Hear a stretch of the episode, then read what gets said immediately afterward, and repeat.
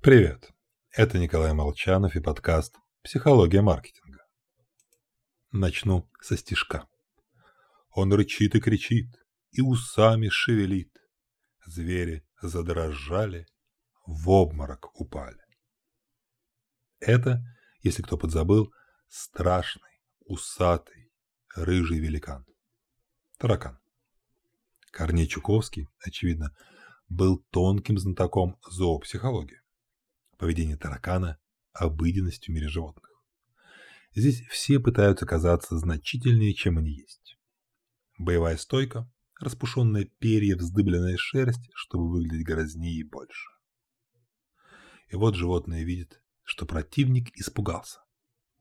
«О, — думает зверек, — меня боятся. Я крут».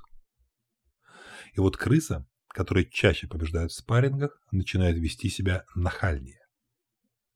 Чем больше победного опыта, тем выше процент будущих успехов. В результате активный, уверенный в себе самец побеждает особи, которые сильнее его, и становится лидером.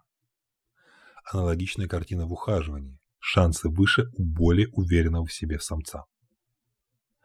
Те, кто верит в свои силы, точь-точь, как в стихотворении, становятся победителем или суи полей повелителем.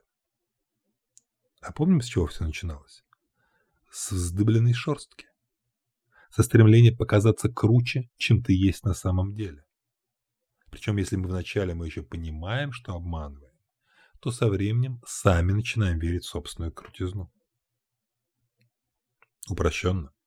Таким образом и возник еще на уровне животных механизм самообмана. Это адаптивная функция, помогающая улучшить нашу жизнь причем значительно, по данным Робина и Старок, обманывающие себя люди счастливее и успешнее в жизни. Ну и, конечно, в бизнесе.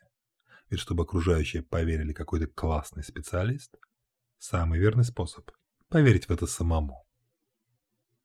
Так что себя мы обманываем, пожалуй, даже чаще, нежели других. С вами был Николай Молчанов, человек, который никогда вас не обманывает. Всего вам хорошего.